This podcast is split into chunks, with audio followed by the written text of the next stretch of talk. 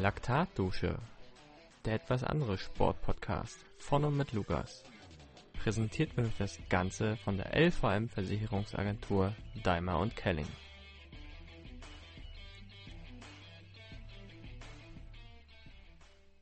Moin Moin und herzlich willkommen zurück, liebe Hörer und Hörerinnen. Ich begrüße euch zu einer weiteren Folge Laktatdusche. Wir sind quasi von Berlin nach Bonn gereist heute und irgendwie sind wir aber dennoch wieder in Berlin gelandet. Ähm, ich freue mich, dass Julian Jondre mit dabei ist. Ja, hallo Lukas, freut mich, dass ich hier sein darf. Ja, freut mich, dass das geklappt hat. Äh, da auch nochmal großen Dank an Björn Menges für die Nominierung. Zu deiner Person, bist Jahrgang 94, bist in Bonn zu Hause bist begnadeter Läufer, also wir sind wieder in der Laufszene unterwegs. Das bleibt, glaube ich, auch noch eine ganze Weile so. Arbeitest und läufst für den Laufladen in Bonn, bist aber auch Student an der Deutschen Sporthochschule Köln und, naja, wie soll man sagen, du warst auch mal in den USA zum Laufen.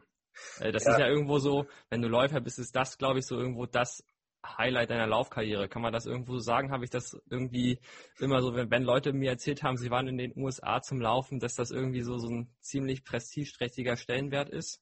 Ja, also definitiv. Äh, du hast, du hast halt in den USA komplett andere Sportstrukturen als jetzt hier in Deutschland. Und äh, da einmal dieses College-Gefühl, dieses College-Sportgefühl zu haben, ist einfach äh, ist ein Erlebnis, was du sonst, das kannst du nicht bezahlen. Das ist einzigartig und äh, hast auch vollkommen richtig so alles gesagt bisher. Also ja, ich, ähm, ich, ich hörte von Leuten, dass irgendwo, wenn du halt hier in Deutschland deinen Track Tuesday machst, dann bist du vielleicht so mit 15 Leuten auf der Bahn und in den USA bist du auf einmal mit 30 bis 50 Leuten und läufst du deine 400er. Ist das wirklich so? Ja, definitiv. Also du hast natürlich dein College-Team. Ähm, ich war jetzt im Cross-Country-Team, also für den Crosslauf und für das Track-Team dabei. Und wenn du dann an so einem äh, ja, Dienstag oder Mittwoch bei uns waren die Workouts meistens äh, auf der Bahn unterwegs bist, hast du halt deine Sprinter, du hast deine Hürdenläufer, du hast auch die Werfer, du hast alles Mögliche und ein Team besteht aus 90 Leuten. Äh, da musst du schon immer mal wieder zwischendurch mal rufen, Achtung, bahnfrei, äh, damit du da jetzt nicht über entweder die Leute über den Haufen läufst oder über den Haufen gelaufen wirst von den Sprintern, die da angeflogen kommen. ja, nicht schlecht. Ähm, wie kam das damals, dass du in die USA gegangen bist? Ähm, also es, es, war tatsächlich so, dass äh, ein Freund von mir, der Simon Stützel, hatte damals zusammen mit dem Thomas Bojanowski ähm, Scholarbook gegründet, äh, eine, eine Firma, die hilft Leuten, Sportstipendien in den USA zu bekommen über verschiedenste Sportarten, vom Fußball, Triathlon, Laufen ähm, bis äh, hin zu tatsächlich auch Schwimmen. Ähm, und er hatte mich dann gefragt, hast du nicht Interesse, äh, da mitzumachen? Du hättest die Qualität dafür. Und dann habe ich mich bei denen eingeschrieben die haben dann äh, mir geholfen, dort äh, verschiedene Stipendiensangebote zu bekommen und ich konnte mir dann letztlich, ich glaube, von 50 oder 54 knapp äh, Orten aussuchen, wo ich hingehen wollte. Und äh, ja, habe mich dann letztlich für die University of Central Arkansas entschieden, im schönen Süden der USA. Ja, nicht schlecht. Ähm, wenn du die Möglichkeit hättest, das nochmal zu machen, würdest du es auf jeden Fall wieder machen und würdest du dir quasi den gleichen Ort aussuchen oder würdest du sagen, du möchtest mal was anderes probieren? Ähm, ich, ich würde es definitiv nochmal machen. Ähm, was ich aber tatsächlich auch noch lieber machen würde, wäre vielleicht einmal in der Highschool ein Jahr zu machen, ähm, weil diesen ganzen Highschool-Sport äh, würde ich auch mal gerne noch erlebt haben. Aber zurück zu äh, nochmal derselbe Ort, ich glaube nicht. Ähm, es war dann, es war super schöne Zeit, aber letztlich würde ich sagen, dass ich dann doch etwas anderes noch erleben wollte und ähm, in den, in den Ort, wo ich war, war es jetzt nicht so viel los. Da war es jetzt nicht auch das, nicht die schönste ländliche Fläche. Du hattest halt wirklich nur Kornfelder, wo du links und rechts gucken konntest. Ähm, ich habe auch letztens nochmal durchgesucht nach meinen alten äh, Anfragen von Teams. Ich, ich glaube, ich wäre dann doch eher vielleicht Richtung Berge gegangen, irgendwo Richtung Utah oder Richtung Colorado, äh, wo es vielleicht dann doch ein bisschen mehr Trails gibt und nicht nur Asphalt links und rechts. Ja, okay. Ähm, da habe ich dann gleich auch noch mal eine Frage zu. Ähm, mich würde aber noch interessieren, was du aktuell hier in Deutschland studierst. Ja, äh, zurzeit an der Deutschen Sporthochschule gibt es jetzt seit drei Jahren einen Masterstudiengang, äh, der nennt sich International Sports Development in Politics.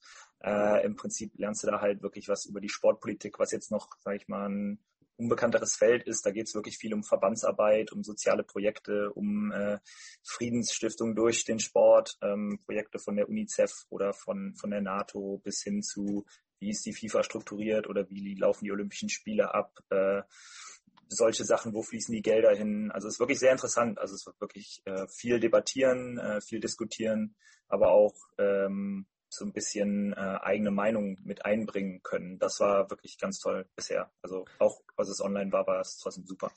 Ja, das klingt so ein bisschen, als wenn du dann quasi nach deiner sportlichen Karriere irgendwo bei der deutschen Sportjugend oder bei der DOA oder beim DOSB äh, anfangen könntest.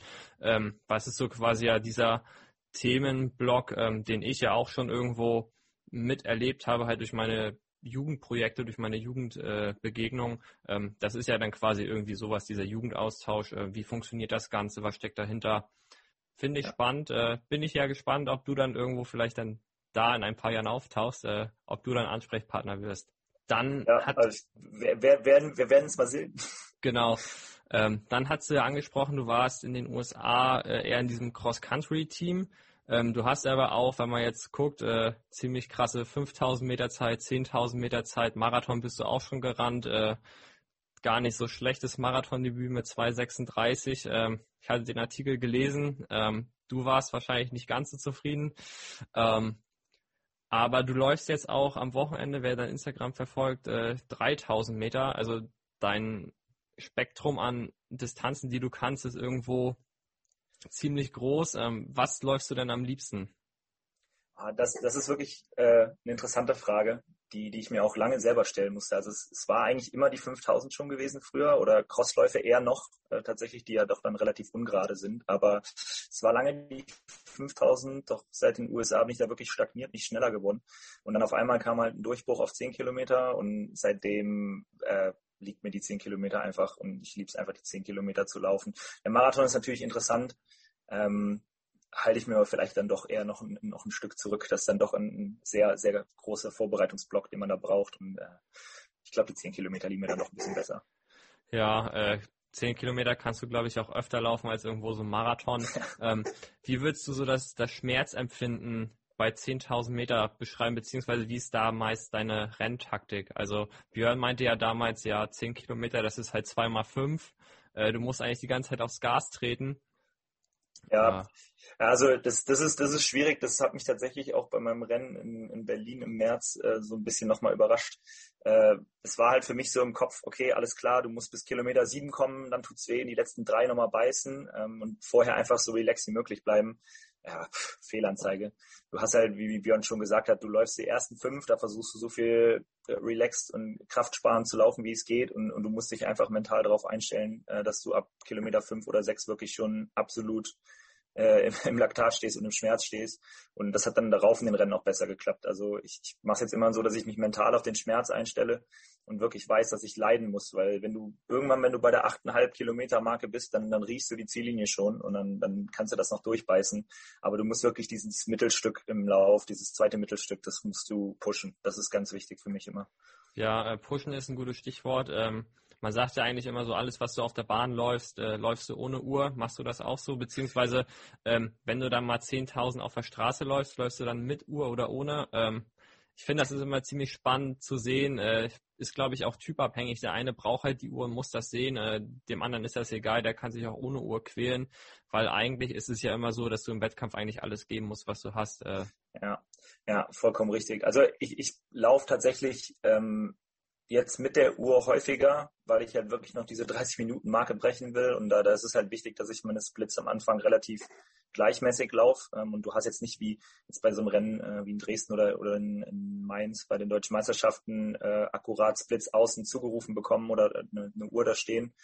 Ähm, aber ansonsten in, in so Wettkämpfen wie Meisterschaften oder sowas sollte, glaube ich, eigentlich nicht mit Uhr. Da geht's halt Mann gegen Mann, da, da wirst du das Beste geben. Und meistens willst du das Rennen ja dann auch einfach, ich sag mal, wenn es jetzt ein ein elitärerer Lauf ist oder ein, ein, guter Volkslauf, willst du das ja auch gewinnen. Und da, da bist, stellst du dich eher auf den Gegner als auf die Zeit ein. Ja, mhm. ja das wird dann wieder bei diesen ganzen taktischen Rennen. genau. Gut, ähm, das soll es für die Vorstellung erstmal gewesen sein. Und ich würde dich mal nach deiner Einheit der Woche fragen. Was trainierst du gerne, beziehungsweise was war jetzt diese Woche deine Einheit der Woche? Ähm, ja. Hau mal raus. Jo, also äh, die Einheit der Woche, ich war gestern auf der Bahn, da habe ich ähm, 3000, 2000, 1000 gemacht, äh, wobei die 3000 und 2000 äh, Moderater sein sollten, also in einer Pace, die ja, ich sag mal, in, in ja, vielleicht einer Marathon-Race-Pace liegen würde. Also für mich war es dann so eine 9,59, so knapp 10 Minuten, wie 2000 in 6,14 äh, also auch schon wieder ein bisschen schneller, aber immer noch nicht an, an Maximalgeschwindigkeit und dann den Tausender am Ende wirklich nochmal richtig einen raushauen, also nochmal Spikes anziehen und, und durchziehen. Wobei ich aber sagen muss, äh, das ist nicht unbedingt meine Lieblingseinheit, es ist so ein bisschen langweilig. Ich mag es dann doch eher, wenn es brennt. Äh, und da gibt es wirklich eine Einheit, die ich gerne jetzt auch bitte alle äh, Teams hier zuhören, die noch ein Teamtraining brauchen, wie der BTC oder sowas. Äh, Dirty 30s äh, oder 30 30s ähm, ist eine tolle Einheit, ähm, die ich gerne mache. Du hast 30 Sekunden Zeit, die 200 zu laufen und dann 30 Sekunden Zeit, dich zu erholen und dann geht's weiter. Im Prinzip hast du dann eine Person außen oder du machst es selbst mit der Uhr, die dir dann immer alle 30 Sekunden das Signal gibt. Äh, und du versuchst so lange unter 30 Sekunden zu laufen, bis du es nicht mehr schaffst. Sobald du über 30 bist, ist im Prinzip das Workout beendet. Äh, und wenn du das mit einem Team machst, dann, dann steigern sich so nach und nach alle da rein. Das hatten wir auch in den USA schon, wo es dann wirklich dazu kam, Leute sind umgefallen, werden wieder am Kragen hochgezogen, hingestellt und, und laufen dann die nächsten 200 wieder los. Das ist halt, keine Ahnung, 20 Minuten Workout, was dich aber komplett weghaut. Äh, du hast halt du musst halt clever laufen, lauf keine 27 auf dem ersten. Und ich glaube, ich hatte dann den, den Schulrekord mal kurz mit 21 Intervallen, aber der wurde mir jetzt auch schon wieder, ich glaube mit 24 hat da jetzt ein Engländer äh, den auch wieder weggenommen. Aber das Workout ist einfach der Hammer. Es macht nur Spaß. Und tut weh, aber das ist alles gut. War nicht schlecht, also klingt ja. ekelhaft. Ja. Bin ich gespannt. Also wenn das jetzt irgendjemand durchzieht, dieses Workout, gerne Laktatdusche verlinken. Bitte, äh, ich, ich würde mich freuen zu sehen, äh, wie, wie es läuft für die Leute. Ja, hier, Challenge an dem BTC. das das wäre es eigentlich noch, Challenge an dem BTC oder die Milers Colonia. Da, äh, da würde ich gerne mal sehen, was da passiert. Ja, äh, ich habe ein ähnliches Programm mitgebracht, was du gestern gemacht hast, so auch schönes 10 Kilometer Training, weil äh, ich habe mir vorgenommen, eigentlich auch noch mal schnelle 10 Kilometer dieses Jahr zu laufen.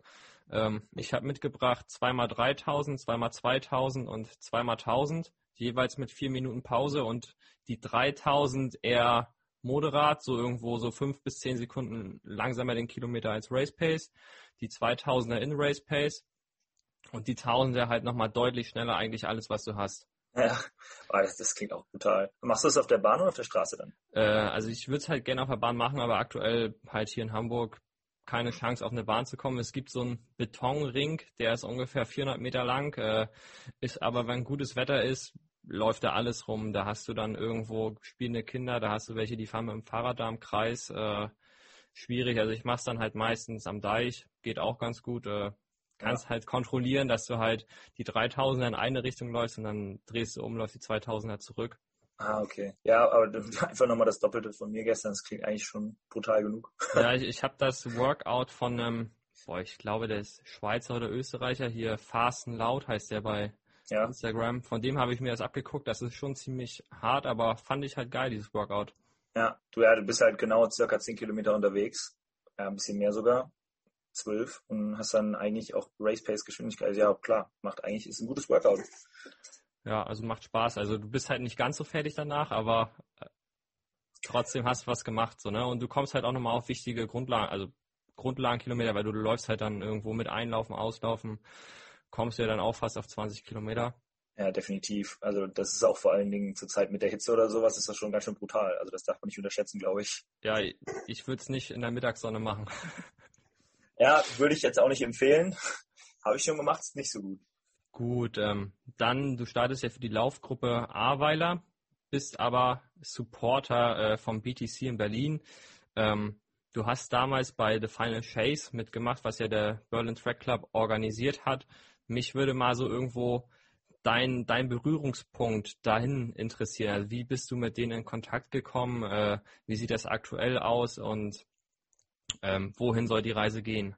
Ja, also äh, es, es war so, dass ich die halt ähm, auf Instagram zum ersten Mal mit bekommen habe, den Berlin Track Club, und du hast halt dieses Design vom Team, diese, diese ambitionierten Laufcrews da.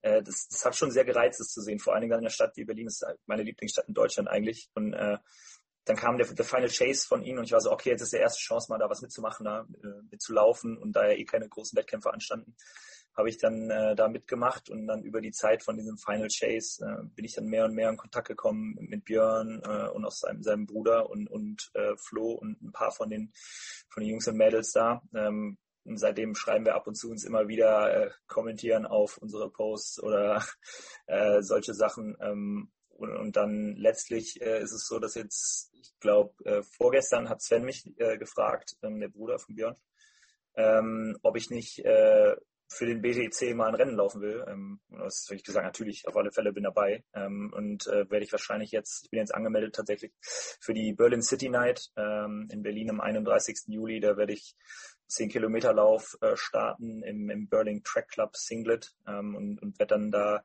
zukünftig hoffentlich immer wieder so, ich sag mal, als Ehrengast mitlaufen können, ähm, da das von der Distanz nach Berlin halt noch ein bisschen schwierig ist. Äh, und, und ich denke, wenn da jetzt natürlich die 30 Minuten fällt, dann äh, müsste ich vielleicht nochmal überlegen, nicht doch den Verein zum BTC zu wechseln. Äh, das äh, müssen wir mal abwarten, was da passiert. Ja, ähm, da vielleicht mal so eine dumme Nebenfrage. Wie ist denn das, wenn du quasi in der Laufszene deinen Verein wechselt, beziehungsweise das Startrecht, gibt das da auch quasi Zeiten, wo du quasi äh, ohne eine Sperrfrist dann wechseln kannst? Also ich kenne das noch von Radsportzeiten, wenn du damals den Verein mhm. gewechselt hast, dann gab das so bestimmte Slots, wo du halt keine Sperrfrist hattest und wenn du halt mitten in der Saison unbedingt wechseln wolltest, dann durftest du halt quasi gewisse Zeit keine Rennen fahren.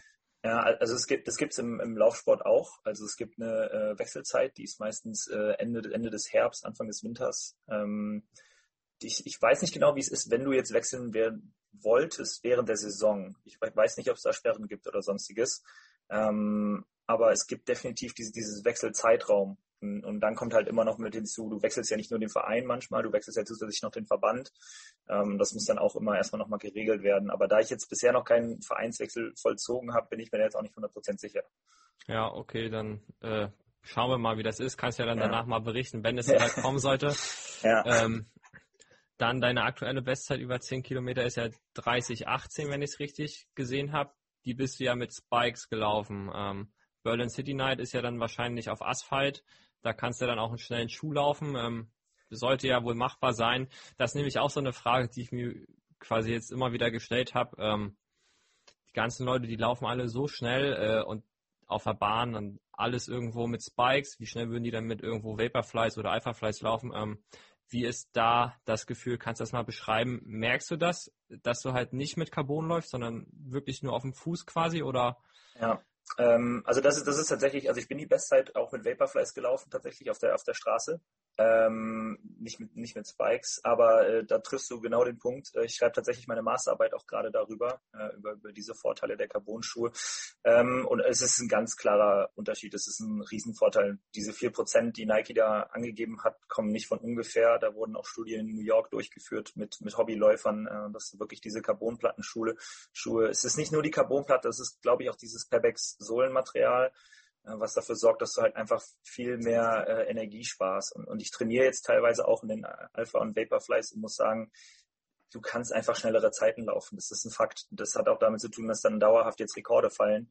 Jetzt ist Nike ja natürlich auch schon wieder mit den Spikes weiter voraus. Jetzt gibt's ja den ersten äh, Nike Spike mit Carbonplatte integriert und teilweise ein bisschen, ich sag mal, bouncigerem Material. Und das haben jetzt auch schon einige der Läufer. Und daher siehst du jetzt auch äh, Zeiten auf der Bahn momentan, die wo Rekorde rechts und links äh, nur so hin und her fallen. Also das ist äh, ganz klar, dass da ein Vorteil entsteht. Ja, das wäre nämlich meine nächste Frage gewesen. Ähm, das hatte ich nämlich auch mitbekommen, dass da Nike so an den Spikes ein bisschen rumgeschraubt hat. Ähm, du hast ja, glaube ich, auch so ein paar, oder? So Dragonfly heißen die? Ja, Genau, ja, ich habe äh, ich hab jetzt zum Glück äh, eins noch bekommen, ist halt extrem schwer ranzukommen. Ähm, ich, ich hatte da bei so einem Sale äh, online irgendwie innerhalb von drei Minuten war das alles ausverkauft, hatte ich noch Glück, ein paar zu bekommen. Bei den deutschen Meisterschaften hatte ich es leider noch nicht und da bin ich noch mit normalen Spikes gelaufen und da merkst du wirklich den Unterschied. Also das zieht dir so viel Energie, wenn du da knallhart auf den Boden kommst. Ähm, und du darfst ja tatsächlich auch keine Vaporflies auf der Bahn anziehen, was dann auch noch so ein Nachteil ist. Äh, also ich, es, es ist unglaublich, was da momentan passiert. Nike hat tatsächlich jetzt, um mal hier so ein bisschen Nerd-Talk zu machen für die Leute, die es interessiert, äh, an einem Sprinter-Spike gebastelt. Ähm, hieß Viperfly. Das sah, sah, vorne aus wie so ein äh, Zahn von, von einer Schlange äh, unter, unter dem Spike. Ähm, den haben sie jetzt sogar nicht released, weil in Tests rauskam, dass äh, semi-gute Sprinter äh, Zeiten von Usain Bolt schlagen konnten. Das war halt schon zu, zu unrealistisch. Und dann, dann haben sie selber gesagt, okay, das werden wir jetzt nicht machen. Wir werden eine veränderte Form davon rausbringen. Aber was Nike da momentan in Ressourcen entwickelt, das ist unmenschlich. Also ich habe jetzt auch neueste Skizzen aus Oregon ähm, gesehen, wo es um, um Magnete, die sich gegenseitig abstoßen, in den Schuhen geht. Also ich finde irgendwo, irgendwo ist Maßlimit erreicht, aber Nike äh, pusht da dann doch immer noch die Grenzen ein bisschen weiter. Ja, also ich, ich meine, ich bin ja nicht so der, der schnelle Läufer. Also ich meine, ich kann sowas begrüßen. Äh, ich kann dann ja, irgendwie immer noch ein bisschen schneller werden. Ähm, aber das ist halt nachher, wenn du ähm, jetzt zum Beispiel auch, irgendwo hatte ich es jetzt neulich gehört, da ging es wieder um Arne Gabius, sein Rekord. Ähm, der wurde ja dieses Jahr gebrochen oder letztes Jahr im Winter von Amanai Petros.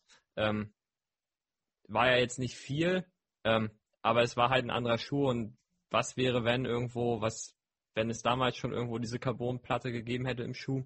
Absolut. Ähm, außerdem finde ich es auch spannend zu sehen, ähm, du kommst ja dann doch nochmal mehr an dein körperliches Limit, wenn du halt mit einer Carbonplatte läufst, weil irgendwo ist halt einfach in deinem Kopf drin, du bist jetzt schneller und dann kannst du dich nochmal mehr quälen. Ähm, was ich aber auch spannend zu sehen finde, ist, dass ja dann doch das auch sehr kopfgesteuert ist, welche Schuhmarke läufst du denn überhaupt so, ne? Das ist halt auch spannend zu sehen, dass dann halt einige, die halt irgendwo vielleicht den von Adidas oder von Saucony laufen, äh, vom Kopf her nicht so fit sind, weil sie halt irgendwo kein Nike laufen und dann ja. klappt es halt doch nicht. Ja, ja, das hast, das hast du ja auf, auf äh, Amateurebene bis, bis zur Elite-Ebene. Das ist tatsächlich, ähm, ich habe mir jetzt einige Rennen auch von den ähm, Profis in den USA angeguckt und du hast dort Brooks-Athleten, die mit äh, Bikes laufen, wo das Nike-Zeichen drüber getaped worden ist. Ja, also du du hast wirklich diesen mentalen und, und physischen Aspekt der, der Schuhe. Und wenn du dann halt einen anderen Hersteller unterm Schuh hast, ich glaube, da fühlst du dich schon ein bisschen schwächer manchmal. Manchmal. Ich würde es jetzt nicht garantieren. Es gibt auch Leute, die schwören dann halt auf den anderen Schuh, die sagen, ich kann mit dem Sokoni so viel besser laufen, weil meine Laufform beim Nike viel zu wackelig ist. Aber äh, ganz klar, du hast mentalen und physischen Vorteil meiner Meinung nach. Ja, dann vielleicht noch einmal kurz zum Regelwerk auf der Bahn. Ähm, da ist es ja so, dass ja halt irgendwo Vaporflies und so weiter alles nicht laufen darfst.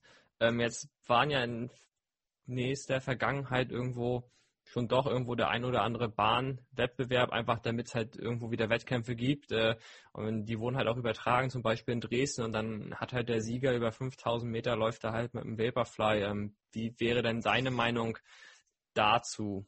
Ähm, ja. Findest du das gut oder ist das irgendwo vielleicht doch, dass man dann eine extra Wertung quasi zusätzlich aufmachen müsste zwischen wir laufen mit Spikes und wir laufen ohne. Ja, also ich, ich, ich finde es tatsächlich schwierig. Ähm, ich ich habe nicht zu 100 Prozent verstanden, warum jetzt der Vaporfly auf der Bahn verboten ist, ähm, weil wenn dieser Schuh einen Vorteil bietet, würde ihn ja auch auf der Straße bieten. Und jetzt hast du Spikes, die halt diese Carbonplatte haben, die eigentlich genauso gut funktionieren sollen wie der Vaporfly halt für die Bahn gemacht da, da verstehe ich nicht, wenn du sagst, dieser Super Spike, der ist erlaubt, aber der, der Super Laufschuh selber nicht. ist fraglich. Also es wurde jetzt, hauptsächlich geht es ja jetzt meistens um die Höhe der, der Sohle. Die darf jetzt, glaube ich, nicht über 25 Millimeter sein, wenn, wenn du auf der Bahn damit laufen willst. Und, und ich finde es halt irgendwo Quatsch. Also warum, warum solltest du den Schuh auf einer Sache verbieten und auf der anderen nicht? Also für mich macht das keinen Sinn. Ja, bin ich bei dir. Ähm, zumal ähm, finde ich, also so eine Bahn, die federt ja sowieso immer so ein bisschen, äh, dass ja dieser Effekt sowieso so ein bisschen verpufft, weil eine Straße ist halt deutlich härter, wo du halt diesen äh, Feder, diesen, diesen Rückstoß vom Schuh selber, den kannst du ja da viel besser nutzen. Ähm, fand ich aber so interessant zu sehen, dass man halt, obwohl es ja verboten ist, trotzdem die Leute damit starten lässt und die machen damit das Rennen.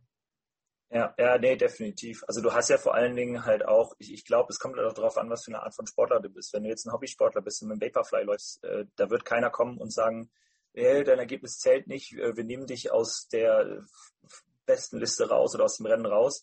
Bei Meisterschaften wird natürlich dann eher drauf geguckt, ne? Aber warum, warum soll das nicht erlaubt sein? Da stimme ich dir vollkommen zu. Ja. Dann, wie sieht denn das bei dir zu Hause aktuell aus? Äh, hast du da so ein paar Trainingsbuddies, mit denen du immer ballern gehst, so deine Trainingscrew? Ja, ähm, also es, es ist so äh, ein Mix. In, in Bonn äh, bin ich tatsächlich einfach mit extrem vielen verschiedenen Leuten unterwegs. Wir haben da so eine kleine Hobbygruppe für uns gefunden. Die, die meisten sind halt ganz normale Läufer, sage ich mal, die die zwei, dreimal die Woche laufen gehen. Mit denen absolviere ich dann oft die, die Dauerläufe. Ähm, dann habe ich zwei, drei Kumpels, die kommen mal mit auf die Bahn, machen dann ihre Sprinteinheit vielleicht oder so. Wenn es dann wirklich mal zur Sache gehen soll, äh, fahre ich nach Köln. Ähm, da trainiere ich dann mit Jonathan Dahlke und, und äh, mit den Jungs von den Milers Colonia. Äh, da, da wird dann doch schon mal ein bisschen, bisschen schneller was gelaufen. Dann hast du da auch Trainingspartner, die halt äh, ähm, sag ich mal, über meinem Niveau sogar noch sind. Und das pusht dann natürlich selber noch mal ein bisschen mehr. Ja, und äh, wie sieht so dein, dein Trainingsalltag allgemein aus? Ähm, quasi wie oft ziehst du jetzt deine Laufschuhe an und auf wie viele Stunden kommst du, beziehungsweise wie viele Meter machst du so in der Woche? Ja, äh, also im Trainingsalltag ist es so, ich krieg von meinem ähm, Coach äh, Anfang der Woche die zwei harten Einheiten zugeschickt ähm, und dann so eine kleine Beschreibung, wie die Rest der Woche circa aussehen soll. Das stellt er mir aber sehr frei. Das, das muss ich selber für mich entscheiden. Ähm, und dann sind meistens die, die Workouts sind geplant, sind zwei Stück in der Woche meistens, wenn wir Wettkämpfe haben, ähm, montags und mittwochs, äh, wenn es passt, oder dienstags und donnerstags. Das kann ich halt frei entscheiden. Das ist echt das Coole bei mir und meinem Coach, dass wir da so ein Verständnis für haben. Und den Rest der Woche sind es dann meistens Dauerläufe oder ein bisschen Rennradfahren gehen, ein bisschen entspannen. Und dann sonntags äh, gehen wir dann mit unserer kleinen äh, Laufgruppe de, der Le Crew aus Bonn äh, halt ein, ein Läufchen zusammen machen. Jetzt durch Corona fangen wir jetzt gerade erst wieder damit an, wo wir dann ja so 20 Kilometer Langlauf machen.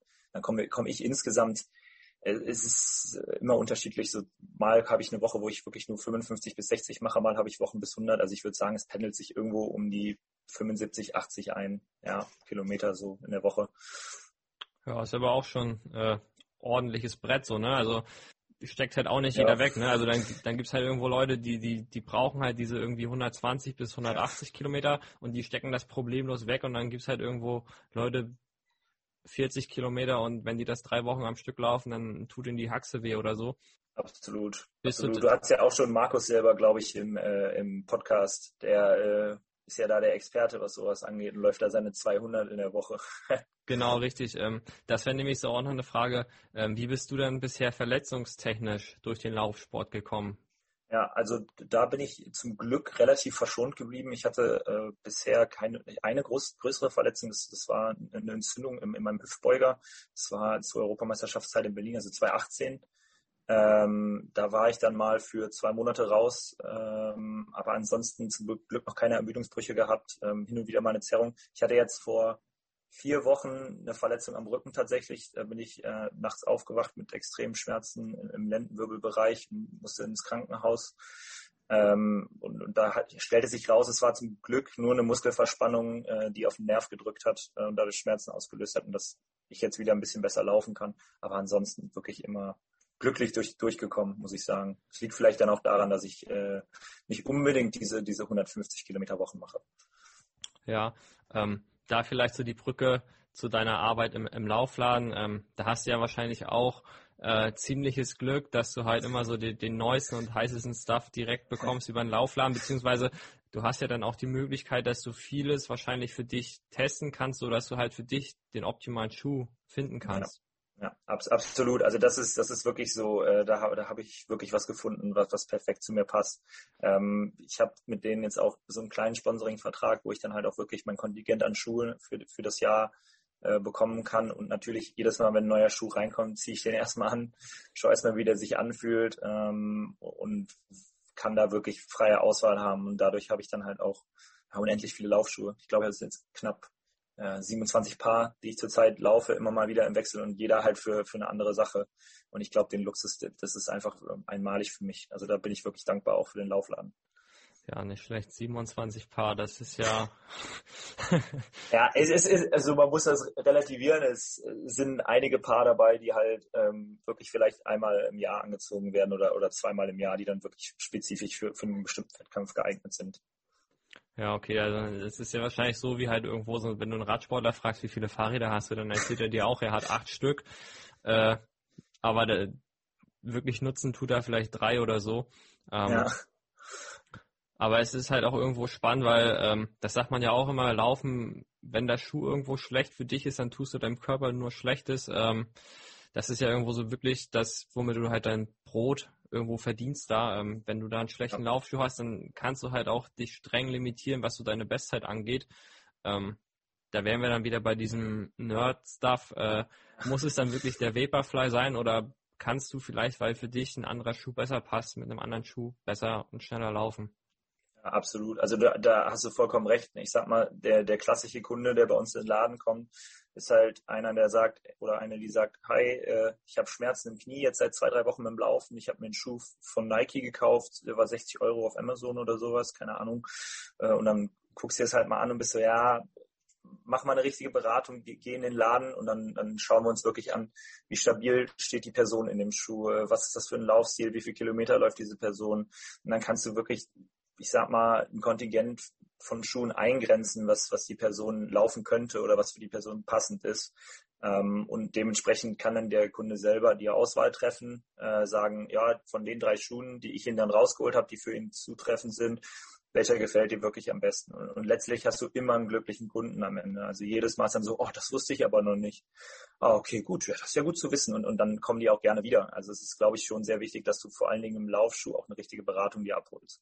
Ja, ähm, kannst du da so eine Tendenz abgeben, ähm, wie sich die Leute trotz Beratung entscheiden? Also ob die wirklich so zielgesteuert sind, was so die ganze Medienberichterstattung angeht, dass halt dann doch, äh, wenn du den halt vier verschiedene Schuhe präsentierst, meinetwegen Hoka, Brooks, Saucony und Nike, mhm. äh, dass sie sich dann vielleicht doch, weil halt in den Medien Nike so gepusht wird, für den Nike entscheiden, egal was du denen erzählst? Ja, äh, es ist, es ist interessant. Also ich habe das früher auch gedacht, dass es so wäre. Ähm, aber tatsächlich viele, viele von den Kunden hören dir einfach wirklich zu und, vertrauen dir auch als, als Verkäufer. Und wenn ich dann sage, hey, du musst vorsichtig sein, jetzt zum Beispiel mit Nike, die machen momentan viel im Performance-Bereich. Du, du machst jetzt eher deine Dauerläufe zweimal die Woche, zehn Kilometer locker am Rhein. Dann wäre vielleicht der Nike jetzt nicht optimal für dich, dann hören die meistens auch auf dich und, und äh, entscheiden sich dann doch eher für den Brooks. Du hast aber auch hin und wieder die Leute, die halt kommen und sagen, äh, ja, ich will den schnellsten Schuh. Der Vaporfly ist doch der schnellste Schuh. Und, und dann stehst du da halt als Verkäufer und bist so, ja, aber, und meistens wird der Schuh dann trotzdem genommen, da sagst du dann nichts mehr. Äh, dann hast du halt, äh, ich sag mal, den, den, den Hubert, äh, der seine drei, fünf Kilometer Läufe in der Woche macht äh, und, und dann im Vaporfly läuft. Ne? Aber da sage ich ja auch nicht nein letztlich. Ja, ähm, dann, was mich auch interessieren würde, so bei uns in Hamburg ist das so, jeder Laufladen oder jedes Sportgeschäft, äh, die bieten jetzt seit neuestem, weil es ja wieder möglich ist, äh, so Läufe an oder irgendwo Sport mit dem, mit dem Laden. Habt ihr sowas auch? Ähm, beziehungsweise ähm, du bist ja wahrscheinlich als Verkäufer tätig. Ähm, wirst du dann manchmal auch quasi verknackt, dass du dann äh, so, so einen 10-Kilometer-Lauf äh, mit der Crew machen musst, ja. irgendwo mit, mit der Kundschaft und dann irgendwo Fünfer-Schnitt, 5,30 ja. Pace? Ja, ja, absolut. Also äh, was heißt verknackt? Es ist halt, äh, wir haben mittwochs unser Community Run, der findet jetzt tatsächlich seit diesem Mittwoch auch endlich wieder statt, weil Bonn war ja eine Inzidenz jetzt gerade nicht so hervorragend in den letzten Wochen, ähm, haben es aber jetzt endlich geschafft. Ähm, genau, da treffen wir uns dann äh, einmal 7 Uhr äh, mittwochs für so eine 8 Kilometer lockere Runde und dann was heißt verknackt? Ich mache super gerne, ich, ich laufe super gerne mit den Leuten und habe die Aktion mit denen und unterhalte mich über deren Ziele und so. Es ist ja mega interessant, einfach diese, diese Verbindung zu haben. Ähm, das Einzige, wo ich dann verknackt werde, ist halt, wenn der Chef sagt, ja gut, dann, dann bist du aber jetzt auch jeden Mittwoch da. Und ich bin so, ja gut, äh, abwarten. Manchmal habe ich auch Bahntraining. Kann ich nicht immer machen. Ähm, ah ja, das ist einfach, ich finde, die, genau diese Verbindungen machen den Sport auch aus. Das macht halt so viel Spaß, mit den Leuten da zu laufen. Ähm, ist absolut, ist absolut wert. Ja, glaube ich. Also ähm, wenn es irgendwo hier für mich in Hamburg günstiger wäre, würde ich wahrscheinlich auch zu sowas mal hingehen, aber irgendwo eine Stunde mit der Bahn irgendwo hinfahren, damit ich dann da eine halbe Stunde laufen kann, ja. das, äh, da kann ich auch meinen Mitbewohner verknacken und sagen, hier komm, wir gehen jetzt eine Runde laufen. Ähm, ja, das ist ja, so, das, das, das aber das ist halt irgendwo, glaube ich, auch das, was so diese Laufszene halt ausmacht. Also ähm, performancemäßig passiert aktuell viel, aber auch in dieser Community, die dahinter steht, die ist gerade so im Kommen. Ähm, vielleicht auch durch Corona, weil halt irgendwo laufen gehen das einfachste für alle ist irgendwo, was sie halt jetzt an Sport irgendwo machen können. Ja, da sprichst, da sprichst du, sprichst du mir aus der Seele gerade. Es ist einfach absolut so. Du siehst die Performance explodieren, du siehst, die Leute gehen mehr laufen, du, du hast diese, diese Crews wie jetzt Berlin Track Club, wie Milas Colonia, wie, wie, wie äh, die Pace Runner, solche Sachen, die einfach jetzt auftauchen und, und das bringt halt auch die Leute näher dran an den Sport, glaube ich. Und, und äh, das, die Lauf-Community wächst da einfach immer mehr. Aber ich, das, ist, das ist genau was, ja, hätte ich jetzt genauso formuliert. ja, jetzt, jetzt fehlt irgendwo nachher nur noch, dass du halt irgendwo so diese flächendeckenden Events irgendwo vielleicht auch schaffst, dass halt nicht nur irgendwo privilegierte Leute laufen können, äh, sondern dass halt auch die die jetzt halt angefangen haben, zu laufen, die wollen sich ja auch irgendwann mal messen und selbst wenn die halt sagen, okay, wir laufen halt irgendwo nächste Woche mal fünf Kilometer gegen uns selber, das ist halt für die vielleicht für den Anfang erstmal okay, aber auf Dauer halt keine Lösung. Ähm, vielleicht sollte man auch mal so generell dieses Meisterschaftskonzept überdenken, dass man vielleicht auch so, wie es halt im Radsport ist oder im Triathlon, dass es halt so Jedermann-Meisterschaften gibt. Äh, einfach für die, äh, die halt sagen, okay, wir laufen gerne, aber wir haben halt irgendwo vielleicht in keinem Verein ein Startrecht, weil wir laufen für uns selber, dass man denen auch irgendwo vielleicht so eine Möglichkeit gibt, einen Meistertitel zu erreichen, weil die, wenn die dann deutscher Jedermann-Meister waren, dann kommen die vielleicht auch und sagen, ey, wir wollen hier ein Startrecht haben. Absolut. Also da, da sprichst du auch schon so ein Ding an, was ich, was ich auch noch äh, finde, was da deutlich noch verbessert werden kann. Also du hast halt diese Meisterschaften und das ist halt irgendwie, das, das fühlt sich für die meisten Läufer noch irgendwie elitär an. Du musst dich halt auch in einem Verein anmelden, du musst einen Startpass haben, um bei sowas mitzulaufen. Klar, du hast ja eine klassischen Volksläufe, wo die Leute sich messen können, das ist auch super schön. Aber so eine, so eine Meisterschaft, glaube ich, das wäre eine super Idee, wenn man das mal noch einführen könnte. Oder dass man vielleicht Ligen einführt. Das gibt es ja auch im Triathlon. Äh, dass man da irgendwie sagt, wenn du jetzt ähm, ambitionierter bei Meisterschaft mitmachen willst, dann, dann gehst du, keine Ahnung, zu TSV Bayern 04 Leverkusen. Dann läufst du erste Liga, wenn du gut genug bist. Und dann halt immer weiter runter diesen, diesen Effekt hast. Und dann gibt's halt auch die Jedermann-Liga. Und da kannst du dann auch mitlaufen und deutscher Meister werden oder Ligameister oder sowas.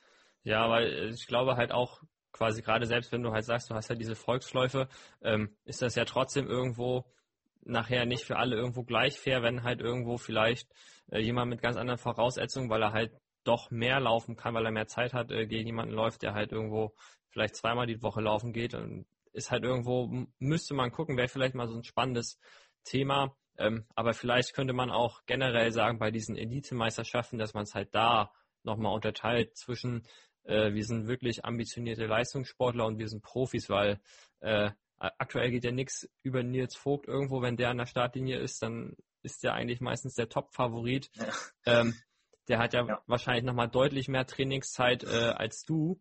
Ähm, Wäre ja quasi auch irgendwo bisschen unfair, finde ich, wenn man es jetzt irgendwo so sieht. Klar, ihr lauft irgendwo nachher auf, auf einem Zeitniveau irgendwo um die 30 und schneller. Ähm, aber du ja. würdest wahrscheinlich auch vielleicht eine 28 laufen, wenn du halt mehr Zeit hättest. Ja, also es ist, es ist immer so eine Wechselwirkung. Ne? Also es kommt auch immer ein bisschen darauf an, was bist du bereit aufzugeben dafür. Ne? Also ich habe für mich selbst entschieden zu sagen, ich könnte natürlich jetzt auch, da ich momentan halt Student bin und halt im Laufladen arbeite, habe ich halt schon mehr Zeit.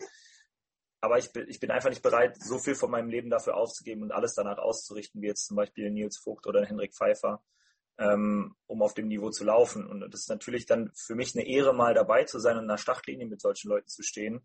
Äh, aber ich messe mich dann doch vielleicht eher bei, bei, einem gut besetzten Volkslauf mit Leuten oder ähm, auf, auf einer Rheinlandmeisterschaft oder auf, vielleicht auf meiner westdeutschen Meisterschaft oder so.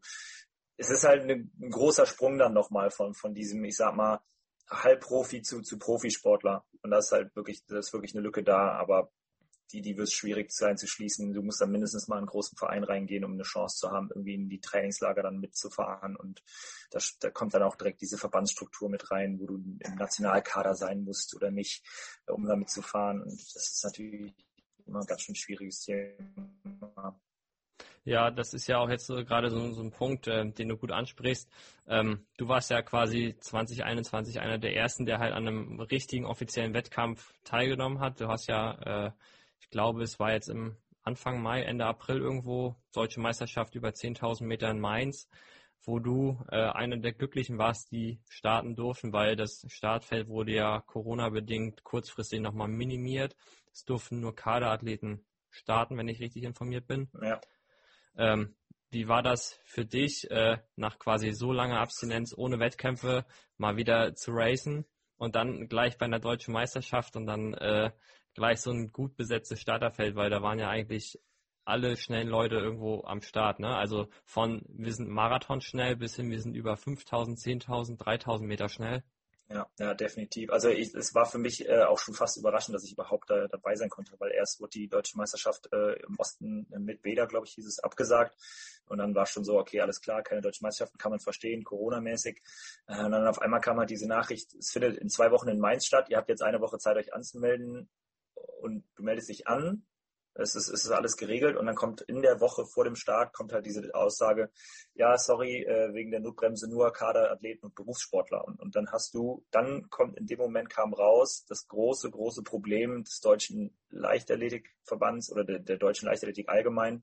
Du hast keine Kaderstrukturen, nachdem du 23 Jahre alt bist. Du hast, du hast Kaderstrukturen, ähm, auf Landesebene bis du 23 bist. Da gibt es dann D-Kader oder, oder äh, Fördergruppen ähm, oder Perspektivkader oder sowas. Aber wenn du 23 bist, dann bist du entweder danach in der deutschen Nationalmannschaft oder eben nicht. Und diese deutsche Nationalmannschaft ist halt fast äh, sehr schwer zu erreichen. Also da musst du schon in den Top 3 sein in Deutschland auf dieser Disziplin, um mit dabei zu sein, wenn überhaupt. Und äh, das hat dann Corona aufgezeigt, dass da dringender Nachholbedarf ist und dass da auch in den Landesverbänden einfach über die 23 Jahre hinaus vielleicht einfach Kaderstrukturen entstehen sollten. Das heißt ja nicht, dass du Fördergelder bekommen musst, aber es reicht einfach dieser Status als Kaderathlet. Und ich hatte halt Glück, dass mein Verband, der Rheinland-Verband, ähm, da super schnell schon gehandelt hatte, bevor das überhaupt äh, bei den deutschen Meisterschaften ein Thema war. Wir waren die ersten, die einen Kaderstatus erhalten haben, damit wir trainieren durften, damit wir auf Sportplätze drauf durften während, während der Corona-Zeit. Und da muss ich auch mal ein großes Lob aussprechen an, an unserem Verband, dass das da wirklich schnell geregelt wurde. Alle Leute, die perspektivisch, sage ich mal, äh, sich schnell bewegen, ähm, da schnell einen Kaderstatus erhalten haben. Und dann die DM war natürlich ein super Erlebnis ne, in Mainz, ähm, an der Startlinie zu stehen. Du guckst nach links, siehst Nils Siels, Nils Vogt, äh, guckst nach rechts, siehst Simon Boch und, und bist so alles klar die sehen mich dann in zehn Runden nochmal von hinten und dann wieder, dann sehe ich sie wieder. Also die kommen dann schon in dir vorbeigeflogen. Aber es war ein tolles Erlebnis auf alle Fälle und dann mit Markus zusammen halt da die äh, 10.000 zu laufen, war schon wunderschön. Da bin ich auch echt zufrieden gewesen mit dem Ergebnis letztlich. Ja, ähm, da hast du gerade ein gutes Thema angesprochen. Ähm, du siehst halt da so einen Boch, du siehst da so einen Vogt, äh, die kommen dann halt irgendwann dich überrunden. Äh, wie oft haben sie dich dann nachher letzten Endes geholt oder haben sie dich überhaupt geholt? Ja, ja, also äh, Nils hat mich, glaube ich, sogar zweimal eingeholt. Äh, bei Simon bin ich jetzt nicht mehr 100%. Ich glaube, Nils hat mich nämlich auf seiner Zielgeraden dann nochmal noch mal überholt. Ähm, und ich glaube, bis, bis, ähm, ja, Sebastian Händel, glaube ich, ist auch noch äh, an mir vorbei, noch einmal, der letztlich, glaube ich, dann Vierter oder Fünfter wurde. Ähm, ja, also Nils zweimal und äh, ich glaube Simon dann äh, zum Glück nur einmal, sage ich mal so. Das war früher noch anders. Ja, aber ist ja auch äh, keine Schande bei den Namen. Ähm, mich würde interessieren, du, du meinst ja anfangs, dass du dich quasi bei 10.000 Meter mental so ein bisschen auf diesen Schmerz einstellst. Ähm, hat das auch bei dem Wettkampf so geklappt äh, oder gab es da irgendwie vielleicht so die Routine war so ein bisschen anders, weil es halt einfach so lange nicht war? Ja, also es ist, war schon ein bisschen anders. Ich hatte weil es meine erste deutsche Meisterschaft bei den Herren war und 10.000 Meter auf der Bahn, was ich tatsächlich bis dahin nur einmal in den USA gelaufen bin, hatte ich ein bisschen anderes Mindset in das Rennen reingebracht. Ich wollte wirklich so lang wie möglich relaxed laufen und nicht wirklich früh in den Schmerz reinkommen. Und der kam tatsächlich auch nicht bis, bis 8000 Meter. Also das war lange Zeit ein relativ entspanntes Laufen. Ich wollte dann auch nicht das Risiko eingehen, mit der Gruppe weiter vorne zu gehen. Also es gab halt die Entscheidung, entweder ich gehe jetzt hier hinten mit der Gruppe mit oder ich gehe vorne mit. Und die laufen halt Richtung 29, 40 was ich auf der Bahn mir noch nicht ganz zutraue. Das ist ja noch mal ein bisschen was anderes als eine Straße. Ich fühle mich da doch auf der Straße wohler. Ähm, und, und dann war halt der, das Mindset so, komm so gut wie möglich durch und am Ende ein zufriedenes Ergebnis als erste deutsche Meisterschaft und genau das habe ich erreicht und das war auch eigentlich mein Ziel. Leute haben natürlich gesagt, ah, du bist doch, wolltest du unter 30 auf der Straße laufen, jetzt bist du 30, 50 gelaufen und ich war so, ja, ey, vollkommen zufrieden, schnellste Zeit für mich auf der Bahn, Einstand bei deutschen Meisterschaften, äh, besser konnte es jetzt erstmal nicht laufen. Ja, nicht schlecht. Dann ist jetzt quasi am kommenden Wochenende dein nächster Bahnwettkampf. Was hast du dir vorgenommen für die 3000 Meter?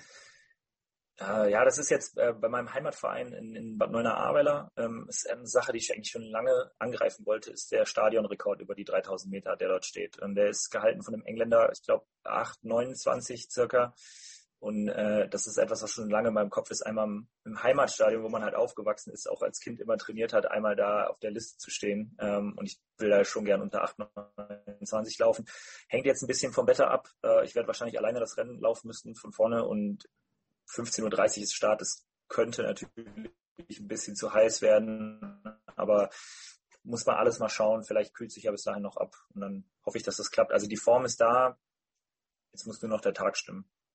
Ja, nicht schlecht. Ich drücke dir die Daumen, dass es nicht ganz so heiß ist, dass da gute Bedingungen sind, dass du schnell laufen kannst. Danke.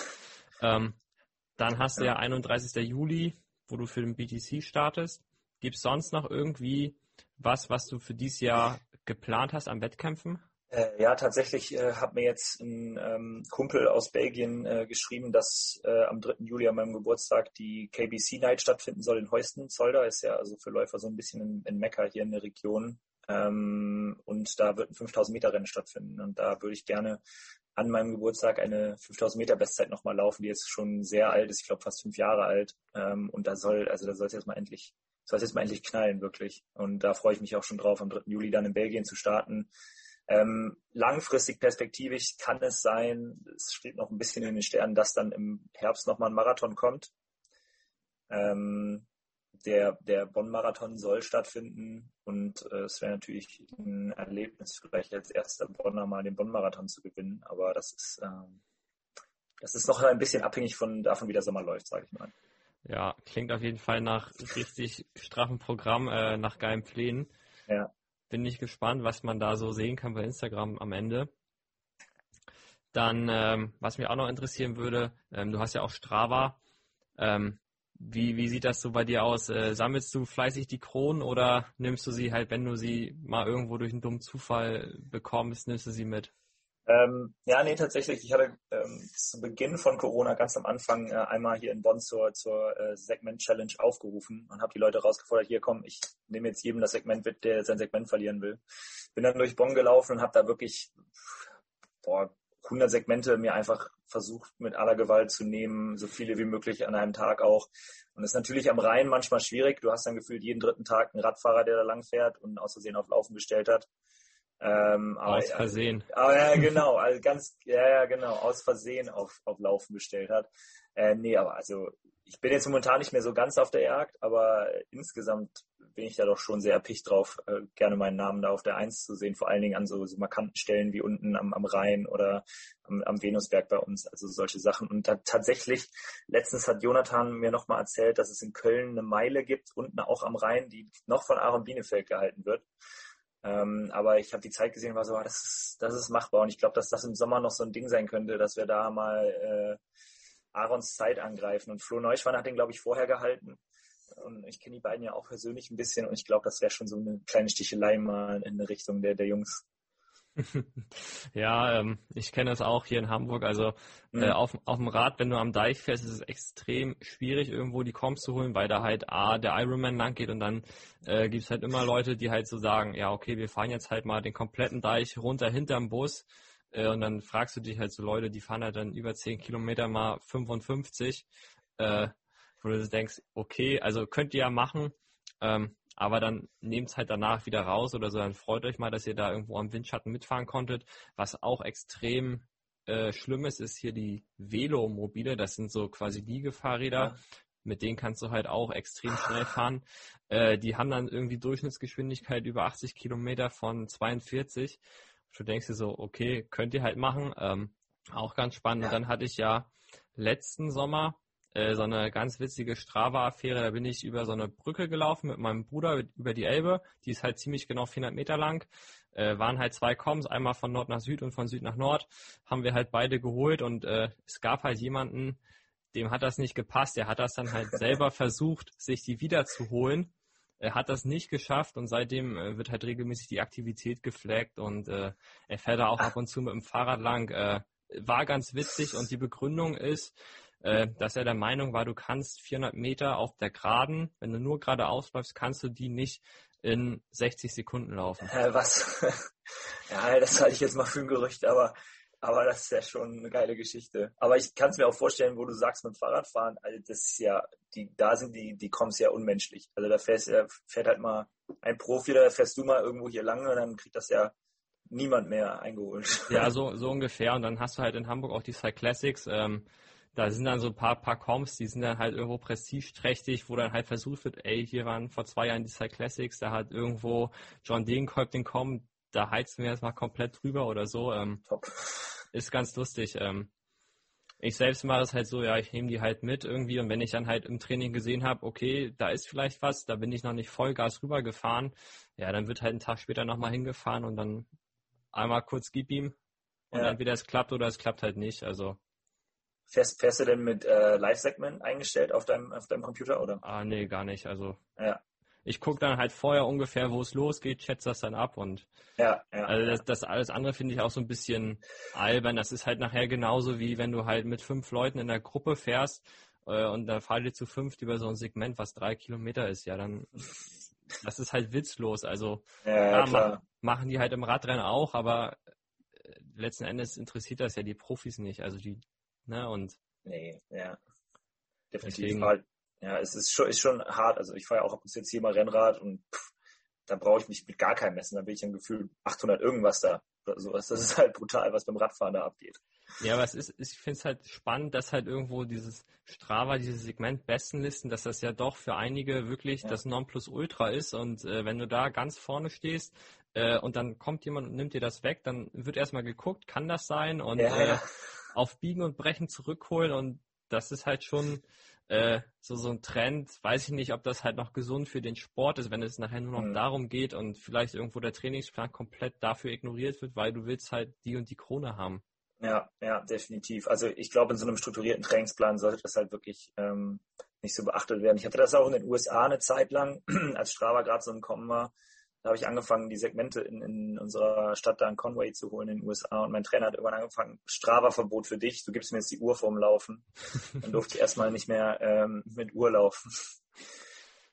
Ja, äh, ist aber auch so eine spannende Problematik. Ich glaube, so für, für die Hobbysportler ist das halt auch ganz gut, weil die können halt nochmal sehen, wo, wo stehen wir im Vergleich zu anderen, aber es darf das halt ist auch ja auch Spaß. Also wir haben auch ein Segment hier, was, was ich mit, mit einem Kumpel mit, oder mit, mit unserer Crew hier, wo wir uns gegenseitig so betteln, sind halt 200, 300 Meter. Das ist ja relativ ungenau dann beim Messen auch. Aber das ist halt was, wo dann halt auch der Hobbyläufer so schnell laufen kann. Ne? Ja. Und, äh, das macht halt schon Bock. Ja. Ja, ist so, ein bisschen für die, für die Community, wenn du halt wirklich so deinen Freundeskreis genau. hast und dann, dann nimmst du die, die halt immer wieder gegenseitig weg und guckst halt, wo ist irgendwo nachher das Limit, wann bist du halt wirklich raus, wann ist jemand stärker über die Distanz als du. Das, das macht dann halt so Spaß, ne? Also. Ja, definitiv. Gut. Dann würde ich mal so ein bisschen sagen, kommen wir mal zu, die, zu den Rubriken, damit das hier auch vielleicht mal eine solide 60-Minuten-Folge wird. ähm, ich würde dich nach deiner Überraschung der Woche fragen. Ja, äh, tatsächlich ähm, heute Morgen hat mich die Nachricht erreicht, dass äh, Shelby Julian, ähm, eine US-Mitteldistanzläuferin, die auch sehr bekannt auf, auf Welt- und, und olympischer Ebene ist, äh, jetzt vier Jahre gesperrt ist für, für das Benutzen von, von Dopingmitteln. Sie selbst dementiert das halt zurzeit ähm, noch und ich habe auch dann einige Berichte dazu gelesen und sie behauptet, dass es halt aus, aus Schweinefleisch kam, wo dann noch äh, Mittel mit drin waren, zufällig äh, irgendein Steroid.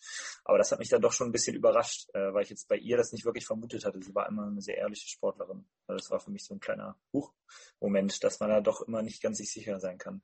Ja, cool. Also, äh, was heißt cool? Also spannend, ja, ja. weil, spannend, spannend weil, ähm, weil es gab äh, in der Radsportszene Alberto Contador, der wurde ja auch damals positiv getestet auf Doping und der meinte ja. halt auch, dass es vom Fleisch kam, dass da irgendwas in, in seinem Rindfleisch drinne gewesen sei. Ähm, weiß ich nicht. Also ja, das genau, ja. Spannend, ja.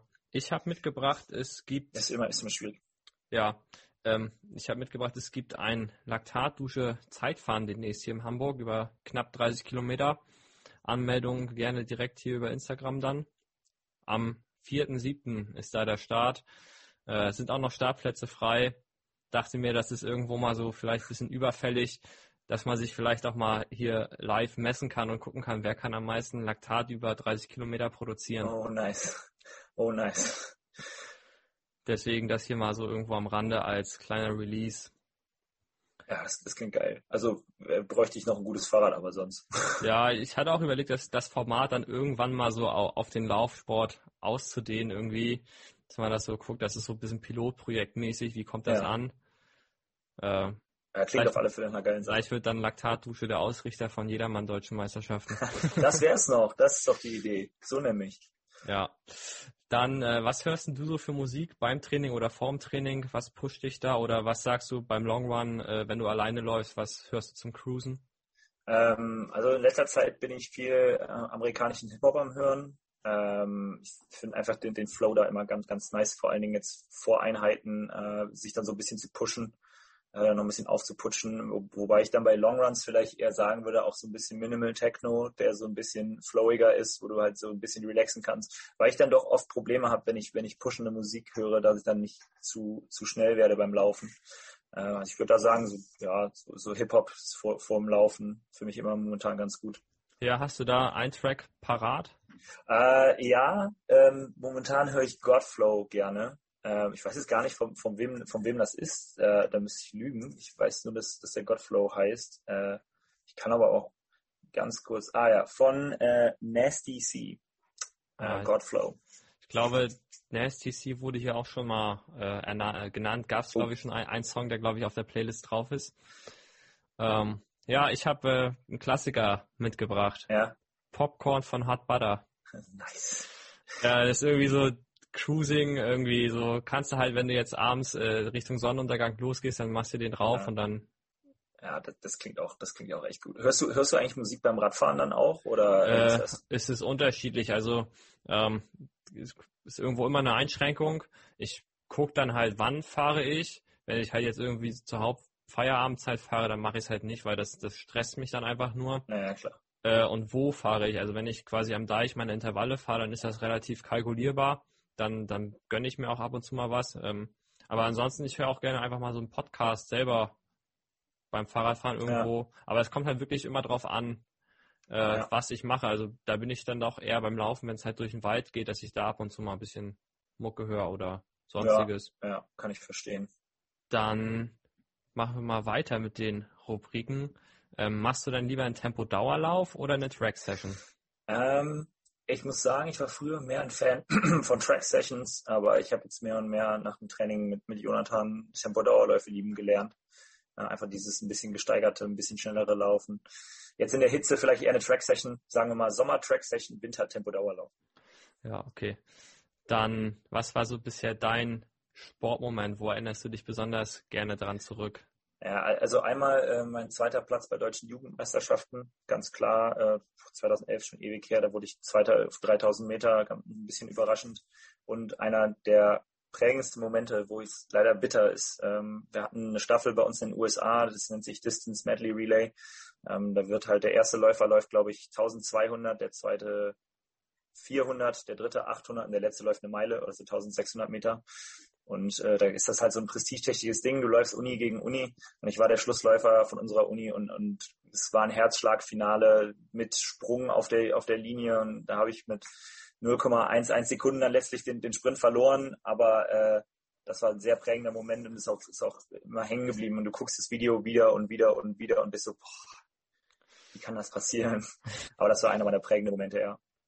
Oh, nicht schlecht. Also es klingt auf jeden Fall emotional. Also ähm, ja generell, ich gucke mir das auch immer gerne an, wenn halt irgendwo so diese Zieleinläufe, wenn es halt wirklich spannend wird auf der Bahn, da geben ja die Leute wirklich alles und dann denkst du so, oh, jetzt, jetzt wurde er doch, hat er doch verloren und dann kommt er doch nochmal, weil ja, ja. Äh, du meintest ja auch mal äh, neulich auf Instagram, ähm, für, für so die Endgeschwindigkeit äh, auf Volkslauf, Bahnlauf irgendwo nach jedem, nach jeder Track-Session oder nach jedem Lauf nochmal dreimal 100 Meter. Ja. Also ich bin, ich bin eigentlich äh, bekannt, einen guten Kick zu haben am Ende, also dass ich wirklich auf den letzten 200, 100 da nochmal richtig einen auspacken kann. Ähm, das, das mache ich halt wirklich auch gerne in meinem Training, auch bei den Dauerläufen immer noch am Ende nochmal so ein ganz klein bisschen schneller laufen, dass du einfach schon mental automatisiert hast, am Ende nochmal dieses kleine Quäntchen mehr geben zu können. Natürlich an, an, dem Tag mit der Staffel hatte ich es leider nicht, weil der Konkurrenten auch ein guter Kumpel von mir. Vielleicht auch einfach, weil er einen längeren Oberkörper hat. Lass uns mal sagen, so wie es ja. Dann, wer ist denn so in Bonn dein Lieblingstrainingsbuddy? Ah, in, in Bonn äh, würde ich tatsächlich gar nicht auf eine Person einschränken. Da würde ich sagen, einfach äh, alle Leute von der Le Crew. Äh, da würde ich vielleicht eher als einzelne Person äh, Jonathan Dahlke nennen in Köln. Ähm, mit dem kann ich super gut trainieren. Das passt eigentlich wirklich mega. Wir, wir verstehen uns da. Ich musste mich erst an seine Pausenzeiten gewöhnen bei manchen Wiederholungen. Die sind dann deutlich kürzer als bei mir, aber ähm, mit Jonathan kann ich echt gut laufen. Ja, Pausenzeiten auch so ein gutes Thema. Ne? Also Intervall so lang wie möglich, Pause so kurz wie nötig. Ne? So. Ja, absolut. Also als wir da äh, 3000er gelau und 2000er gelaufen sind und er sagt, ja, 90 Sekunden Pause, ich war erstmal kurz so, okay, wait, wait, wait, erstmal klarkommen. ja, was glaubst du, was ist so, so eine persönliche Macke von dir? Äh, ich hatte tatsächlich mit meiner Freundin da letztens drüber gesprochen. Und sie meint, ähm, dass eine meiner Macken wäre, dass ich, wenn, wenn, wenn ich, mir irgendwas unangenehm ist oder wenn ich in einer unangenehmen Situation bin, fange ich an, richtig schlechte Witze zu machen oder richtig schlecht irgendwie lustig zu sein. Und das macht eigentlich die Situation, es lockert's auf, aber es macht es gleichzeitig auch manchmal noch schlimmer, glaube ich. Ja, ist auch, auch interessant. Müsste ich mal bei mir beobachten, ob das auch so ist.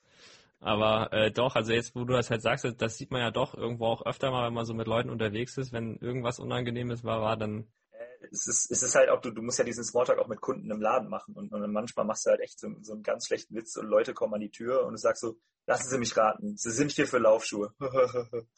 äh, also so ganz unangenehm halt irgendwie. Ja. ähm, was war bisher so deine größte Panne? Also nach der letzten Folge liegt die Messlatte echt hoch. Ich weiß nicht, ob du die gehört hast. Ähm, Was war das für eine Panne? Äh, ja, das war mit Malochen, also mit Mike Wollher. Ja, ja. Ähm, der wollte halt vor Jahren mal zum Wettkampf fahren und hatte dann am Abend vorher mal so die Ergebnisse gecheckt und hat dann gesehen, oh, die sind ja heute schon 1500 Meter gelaufen. Oh, Mike Wollher did not start. Also er hat halt seinen Start verpasst, weil er halt dachte, es wäre am Tag da drauf. Oh, oh, das ist, das ist schon ganz schön bitter. Ja. Nee, ich glaube, ich glaube, toppen kann ich das nicht unbedingt. Also ich hatte in einem äh, Rennen in Luxemburg, das war ein super kalter Wintertag, ein Crossrennen. Ähm, und und äh, da war es äh, war es so, dass mir halt kalt war und ich hatte Handschuhe vergessen. Und dann habe ich so diese Wärmegels, gibt es ja manchmal so Wärmemittel, hatte ich dann dabei gehabt. Und das habe ich dann halt auf die linke Hand drauf gemacht. Und es hat aber so gebrannt. Und ich war so, ah scheiße, das geht nicht, das kann ich nicht machen. Äh, und dann äh, bin ich halt gelaufen nur mit, mit der einen Hand mit dieser Creme, sage ich mal, dran und, und äh, habe mir dann wirklich Erfrierungen an der rechten Hand geholt. Und jetzt ist meine rechte Hand größer als meine linke wegen diesem einen dem Missgeschick, es da Erfrierungen gab und das Gewebe hat sich jetzt irgendwie so strukturiert, dass halt die rechte Hand dicker ist als die linke tatsächlich. Ja, mies, aber das, das so mit äh, Wärmeöl oder Wärmegel auf die Hände machen, das kenne ich auch äh, von Radrennen aus Dänemark. Ja äh, wo du halt über Ostern dahin fährst und hier in Deutschland hast du 17 Grad und dann kommst du da nach Dänemark, 0 Grad Eisregen. Hast, hast natürlich auch keine Sachen dabei, so ein paar ganz dünnes Paar Handschuhe, aber das nützt dir halt bei 0 Grad nichts. Ja. Äh, stehst du halt auch vorm Start da, sitzt an deinem Bus, überlegst, was machst du jetzt? Also halt an Socken hast du schon alles angezogen und so weiter. Und dann haben wir uns wirklich dieses Wärmeöl in die Handschuhe gekippt und die Handschuhe angezogen. Boah, boah brutal, ey, aber immerhin, ne? besser ja. als gar nichts letztlich. Richtig. So, ähm, Szenario, du hast jetzt deine Saison geschafft. Äh, was trinkst du denn, wenn du jetzt im Herbst ein Marathon gelaufen bist? Äh, was gönnst du dir da Schönes?